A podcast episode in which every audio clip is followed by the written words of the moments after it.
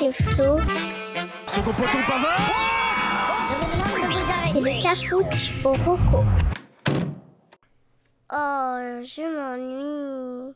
Ah, ça tombe bien. Il y a le cafouche au roco qui va commencer. Youpi Salut à toutes et à tous et bienvenue dans le Cafou Choroco. Salut Damien. Salut Flo. Alors, dans cet épisode, on va parler, pour le nouveau, de problèmes d'amour et de papier administratif.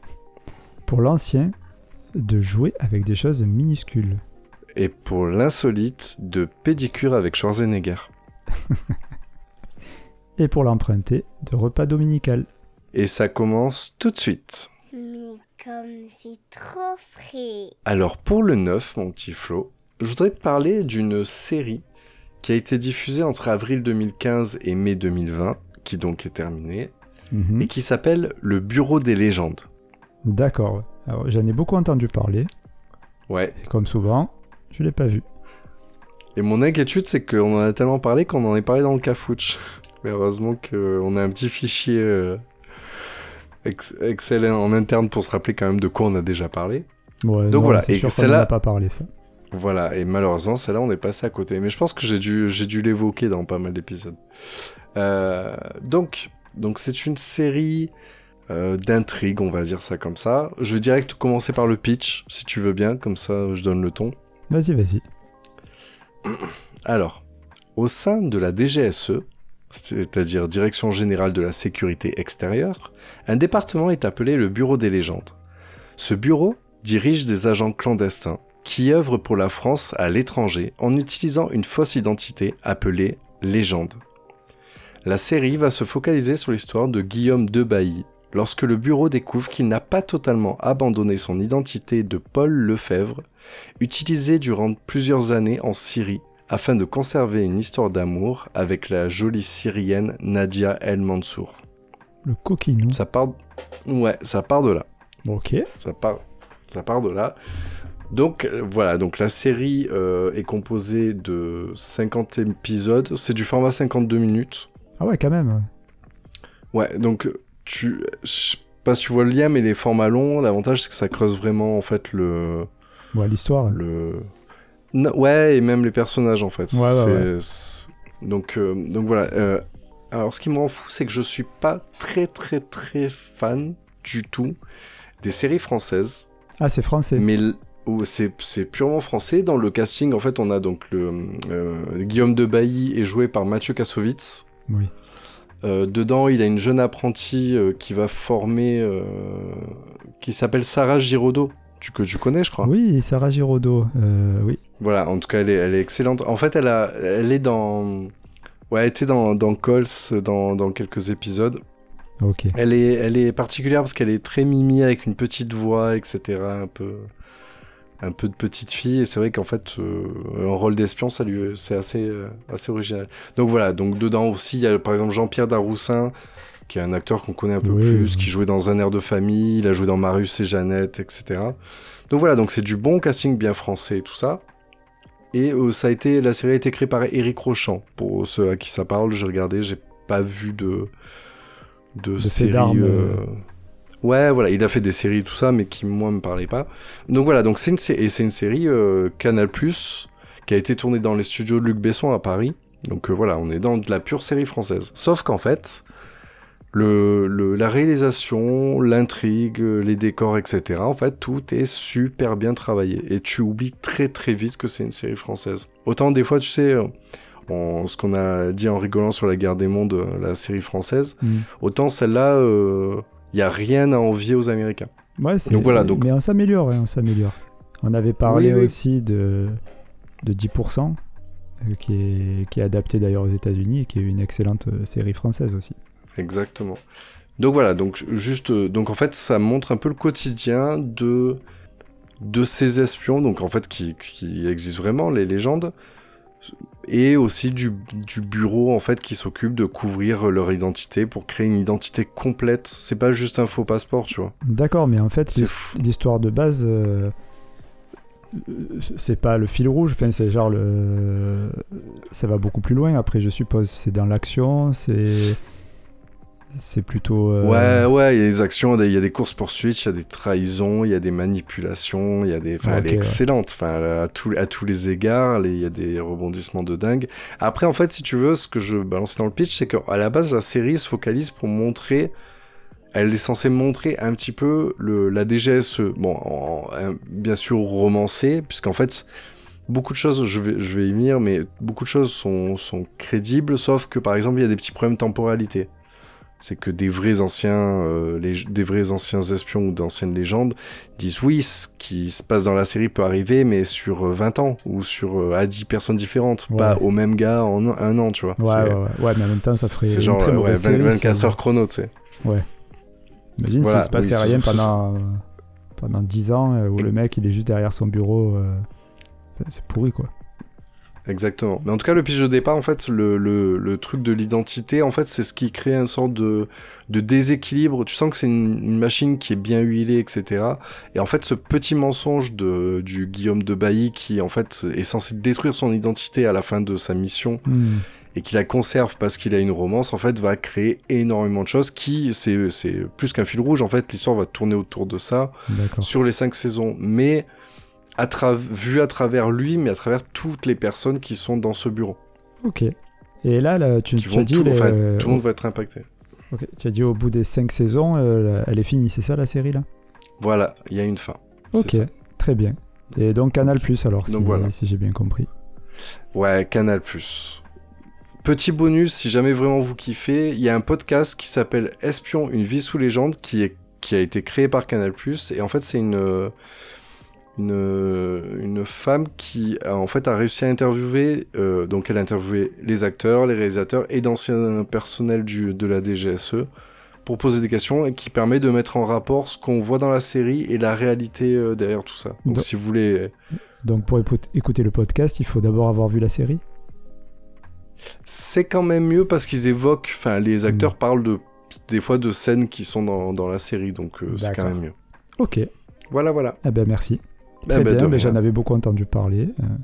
Bah, là, si je t'ai pas achevé pour que tu le regardes, ouais, euh, ouais, j'avais entendu que du bien, donc euh, ça y est. Là, si, si- si toi tu le Voilà. dis, c'est que c'est top. ah, j'ai kiffé. Allez, j'y vais. Allez, en... Allez au vieux. Allez, en avant. L'instant nostalgie. Alors, pour l'ancien, on va clairement partir sur une Madeleine de Proust à caractère personnel. Euh, donc je sais que ça va pas forcément plaire à tout le monde, mais bon, je, prends le risque. Donc je vais parler d'un jeu vidéo, déjà. Euh, un jeu vidéo de course qui est sorti en 1998. Alors sur PlayStation 1, Nintendo 64 et Game Boy Color. Et même euh, sur PC aussi, il me semble qui a été développé et édité par Codemaster. Ça s'appelle Micro Machine V3. Alors, déjà, Micro Machine, pour les plus vieux d'entre nous, ça devrait déjà commencer à parler. Je sais pas si tu t'en souviens. Ouais. euh, C'était des petites voitures de course, euh, comme les Majorettes ou les Hot Wheels qu'on peut encore euh, trouver aujourd'hui, mais encore plus petites. Et aussi petit quasiment que le cerveau de Célia, c'est dire, tu vois. T'étouffes pas quand même. Pardon. Et euh, donc voilà, donc c'est déjà tu as ce petit côté nostalgie de ces petites voitures euh, auxquelles on jouait. Ouais. Donc maintenant que vous voyez euh, le concept, c'est facile d'imaginer le jeu qui va, qui va en découler forcément, parce qu'on va partir donc sur un jeu de course, mais avec des environnements et des circuits plutôt originaux.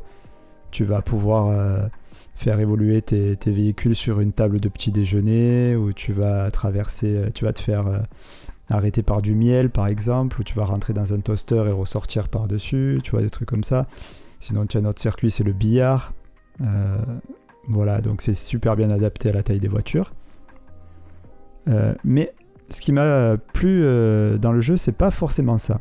Moi, ce qui m'a plu d'abord, c'est que sur, le circuit, on a la possibilité de, récupérer des armes, et des armes très sympas, du genre des mines, des marteaux, des champs euh, électriques euh, qui peuvent éjecter les adversaires de la piste, et plein de petites armes comme ça qui s'adaptent à ta voiture. Que tu, du coup, c'est pas juste un jeu de course où il faut que tu ailles le plus vite possible. Et il faut que tu, tu aies d'autres stratégies pour gagner, et notamment la puterie. C'est marrant, mais je me rappelais pas qu'il y avait des armes. Ah, mais tu te rappelles du jeu? Tu l'as connu? Ouais, ouais, bah en fait, c'est le, c'est vraiment le plaisir de, de jouer dans un jeu comme si, en fait, on était des enfants qui jouaient avec des petites voitures, sauf qu'elles faisaient des courses de dingue. Voilà, c'est ça. Et oui, oui, il y avait des armes. Tu pouvais, avec le marteau, par exemple, euh, si euh, y en a un qui s'approchait un peu trop de toi, le- pof, euh, l'écraser avec un coup de marteau et repartait et réapparaissait derrière sur l'écran. Ah oui. Ou- Enfin, il y avait plein de petits gadgets comme ça. des Mario Kart, quoi. Non, Mario Kart dans le monde de, Toy Story. C'est pas pareil, c'est pas pareil. Les Mario Kart, t'avais. Alors, déjà, justement, euh, Mario Kart, t'avais une vision où tu étais derrière ton, ton écran. Et si tu jouais à plusieurs, l'écran était splitté. Oui, que là, c'est une vue de trois Et là- quarts. Et là, voilà, c'est une vue 3 quarts exactement, du dessus. Et euh, si, l'avantage, c'est ça qui m'a aussi beaucoup plu, c'est que en multijoueur, tu jouais sur le même écran, sans justement qu'il soit partagé. Alors, il faut bien se remettre dans les, dans les années 90, hein, se remet bien dans le bain. À l'époque, euh, t'as pas les télé 4K de 170 cm. On a des télé cathodiques qui pèsent un nanomort et euh, dont l'écran euh, fait à peu près euh, 50 cm sur 50 cm si on est, on est riche. Ah oui. Donc quand tu partages cet écran en 4, parce que tu pouvais jouer jusqu'à 4 euh, à Micro Machine ou à des jeux de course, ça devient de suite très compliqué. La Micro Machine, Mm. Eux, tu gardais cette, euh, cette vue constamment.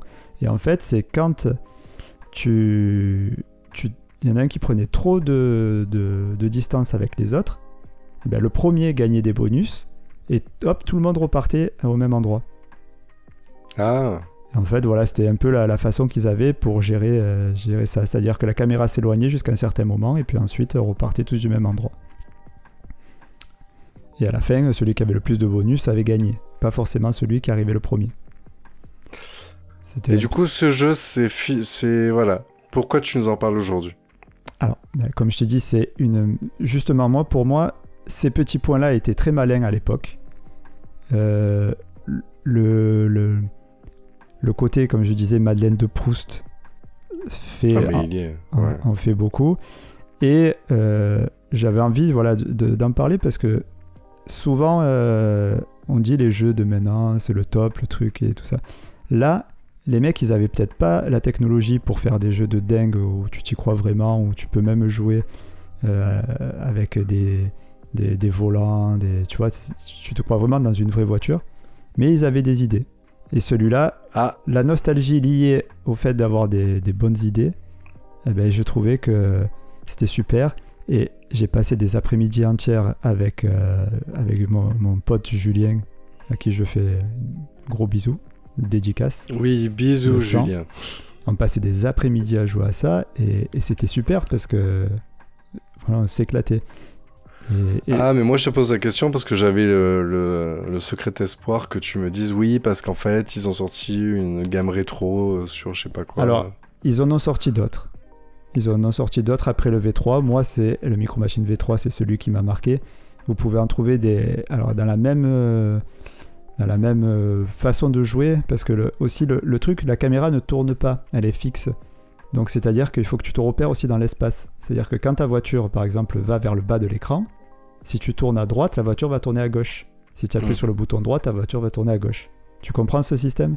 Donc Ouais, ça, ils l'ont ouais, gardé aussi.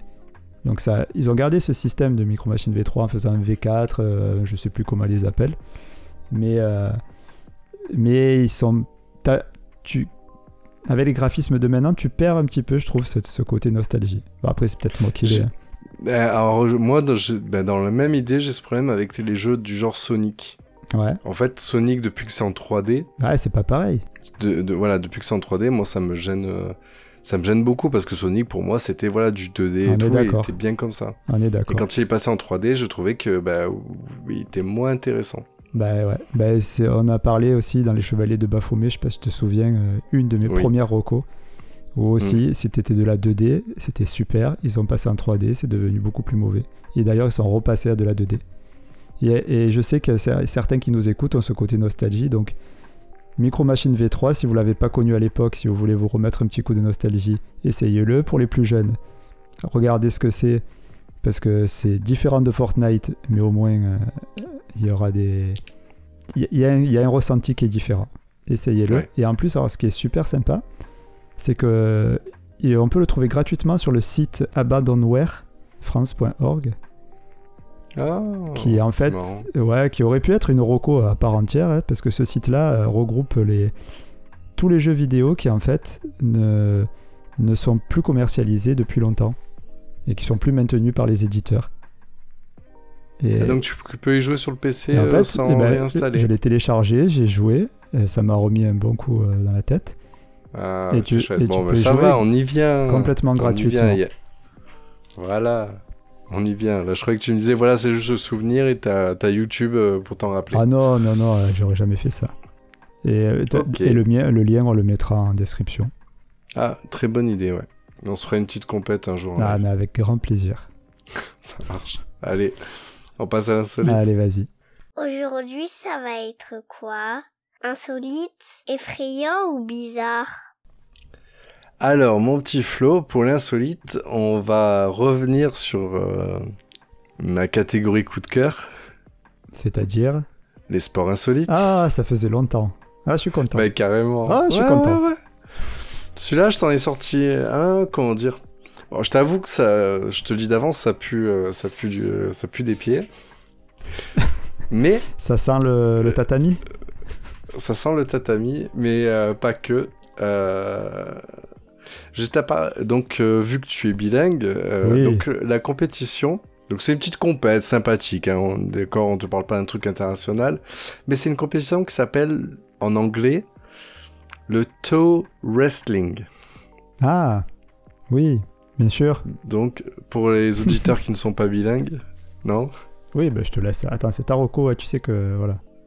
Je laisse le soin Bon. de l'annoncer. Je sais Le très bien ce que ça veut dire. hein. Oui, oui, bien sûr. Donc euh, en français qu'on pourrait appeler, euh, qui, qui est surnommée la compétition de La l'orteil de compétition de, fer. l'orteil de fer, c'est ça? Exactement. Ah, bah, ah, il y a eu un problème de synchro, mais ouais, tu l'as dit avant moi. hein, Oui, oui, vrai. bien sûr.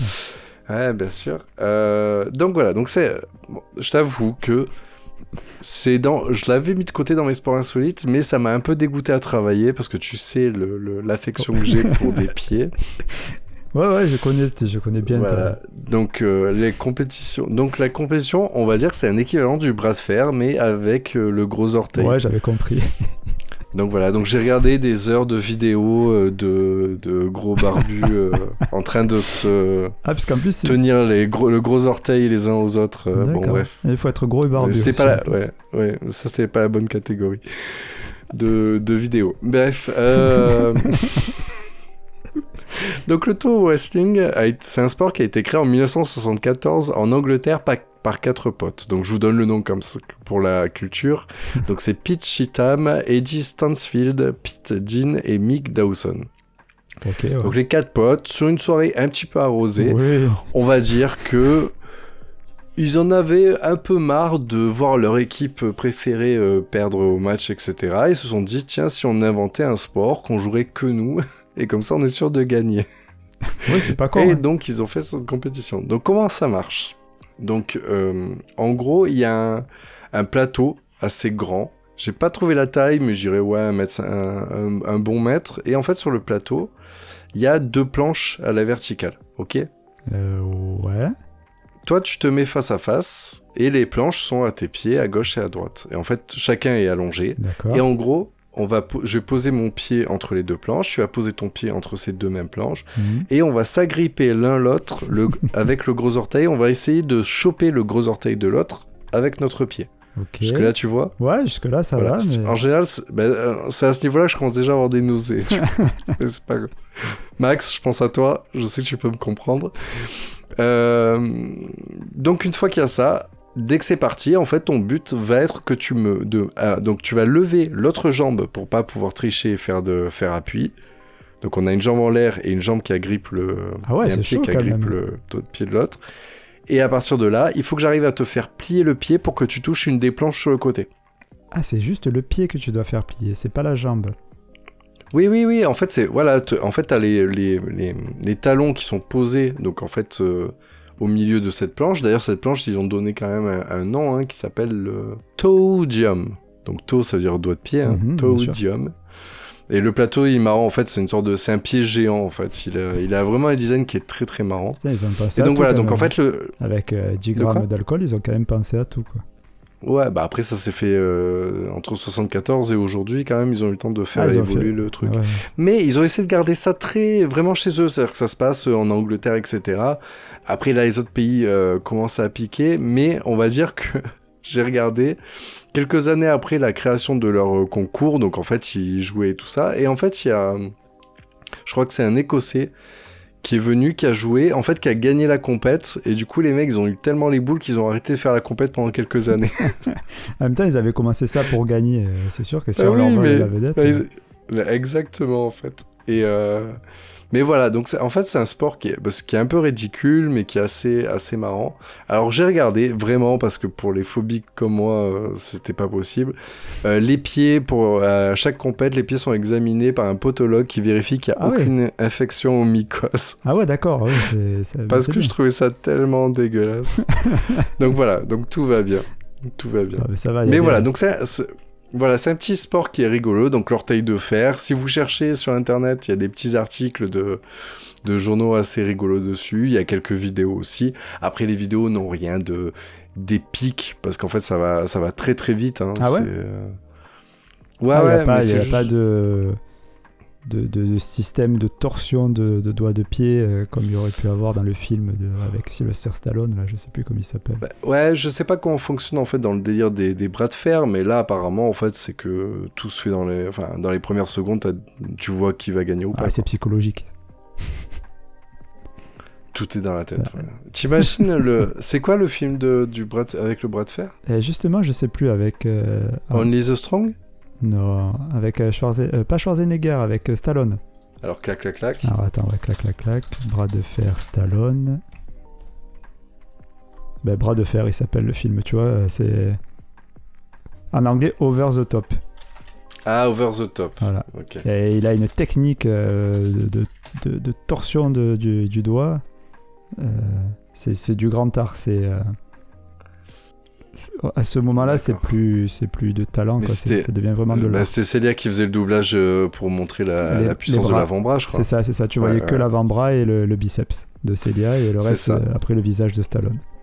C'était- Bah ouais, voilà. Bah, imagine Over the Top, mais avec des doigts de pied. Je sais pas si ça aurait aussi bien marché. Donc voilà. Ça, ça- donc, ça euh, s'appellerait Over the Down. Over the Toe. Oh, pas mal. Ouais, allez, je prends. Ouais. Bah, juste un petit fun fact avant de finir. En 1997, les organisateurs du championnat ont demandé l'inscription du jeu aux Jeux Olympiques. Étrangement, la demande a été refusée. Ouais, donc- C'est dommage. C'est dommage. Ouais, c'était triste. Ça aurait Euh, été marrant. Un espoir de médaille avec Célia.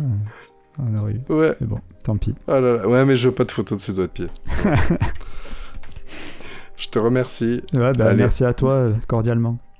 Allez, on change de catégorie direct. Allez. On passe à l'emprunté. On en parle alors qu'on l'a jamais vu.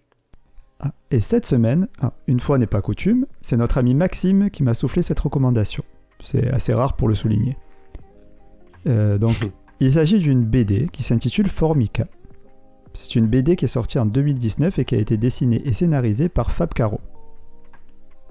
Donc, Formica, en fait, la BD est construite comme une pièce de théâtre, en trois actes qui racontent euh, tout simplement un repas de famille dominical.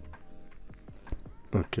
Donc, euh, même si on connaît tous, on sait tous aussi que si au départ euh, ces repas-là c'est fait pour passer un bon moment, ça peut très facilement dégénérer et partir en biberine. Mm. Et c'est là que tout le talent de Fab Caro peut s'exprimer, entre humour absurde, punchline euh, à gogo et situation incongrue.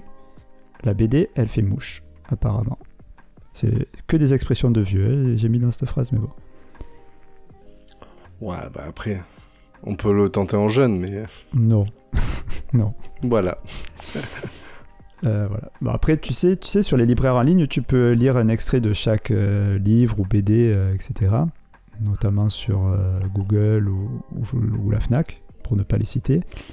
Et euh, là, sur les trois premières pages de Formica, tu retrouves déjà des situations qu'on a tous forcément connues. Et, et du coup, euh, tu vas faire le parallèle avec ton expérience, et ça te rappelle la fois où euh, insérer une anecdote personnelle. Oui. Voilà, on en a tous une.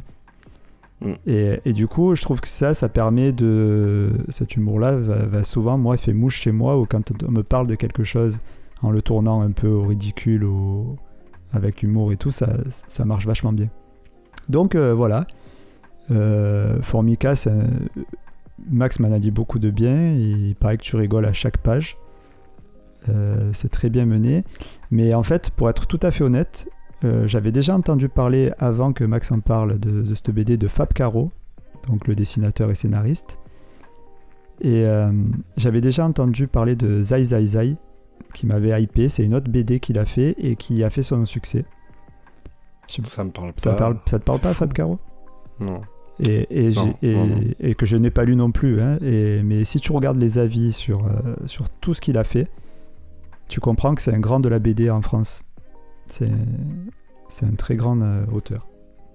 Mais du coup, j'essaie d'imaginer le, le, le format, le visuel. On- donc, on- apparemment, on est quand même un peu plus sérieux. On n'est pas sur du BD où, en fait, chaque bulle, chaque planche, c'est une, une blague. Non, pas du C'est tout. une histoire. Alors, il a un style apparemment qui est bien à lui. Alors, au niveau du dessin, c'est du dessin euh, réaliste, griffonné. J'ai envie de dire. Je d'accord. sais pas si c'est assez clair. Bon, après, le mieux, c'est d'aller voir, bien sûr. oui, oui. Oui, c'est pas du titeuf non plus. Voilà, c'est pas du titeuf, c'est pas du réalisme plus euh, complet. Oui, c'est complètement plus adulte. Apparemment, l'humour peut être aussi très noir, donc c'est pas des BD pour enfants.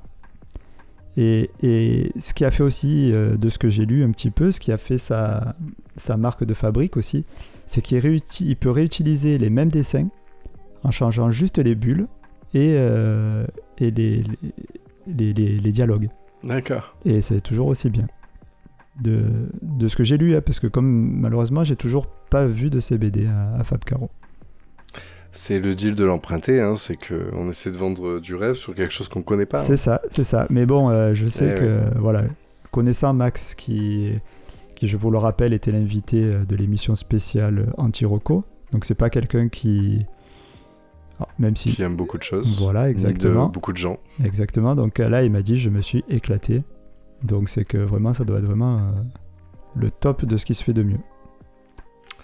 Voilà. Ça marche. Et du coup, où, quand, comment? Enfin, quand. Alors, mais- euh, quand, euh, quand vous voulez, ou bah, toujours pareil, chez tous les libraires, que ce soit en ligne ou, ou le petit libraire du coin. Et en plus, il est seulement à 13 euros. Je trouve que c'est pas. Voilà, pour une BD, c'est le prix, quoi. Et c'est édité c'est chez Six Pieds Sous Terre. Alors, moi, je- j'espère que Max Ah va oui. pas faire le crochu qui va me le prêter. Euh, et s'il veut pas me le prêter parce que sa femme, elle est pas OK, eh ben, c'est pas grave parce que je veux pas qu'il décède. Donc euh, j'irai l'acheter. Eh oui. Ou alors tu vas le bouquiner en. tu vas t'asseoir par terre au rayon BD. Ouais.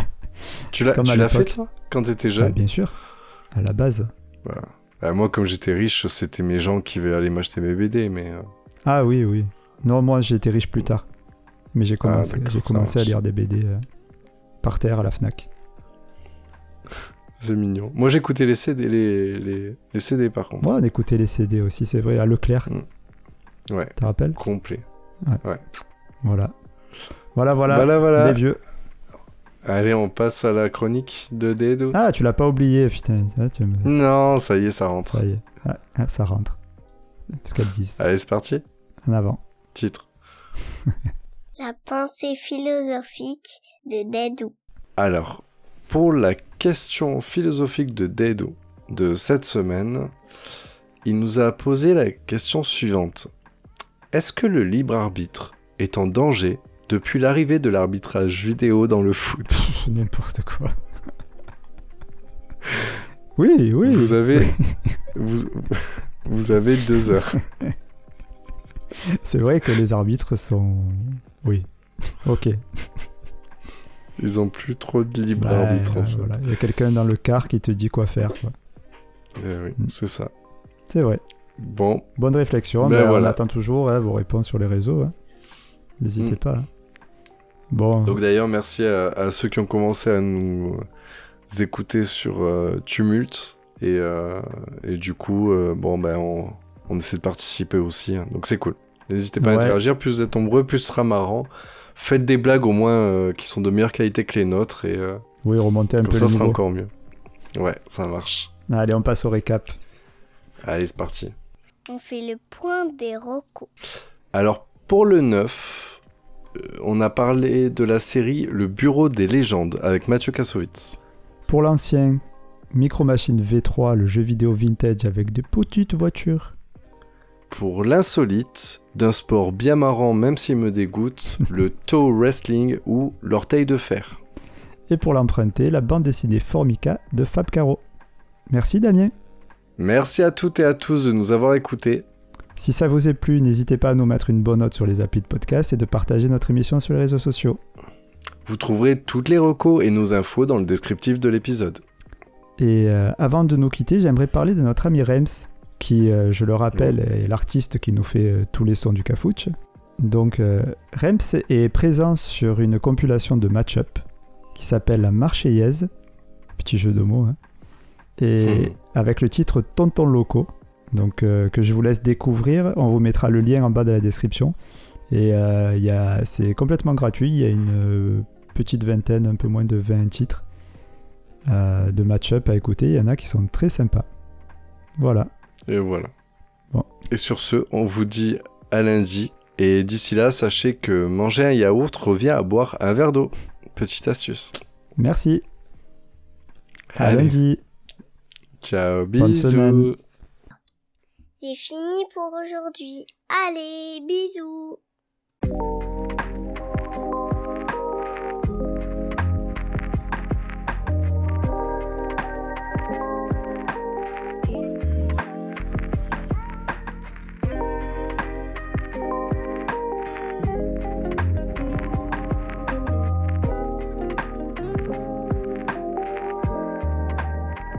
Je pourrais faire beaucoup de choses avec toi, tu vois.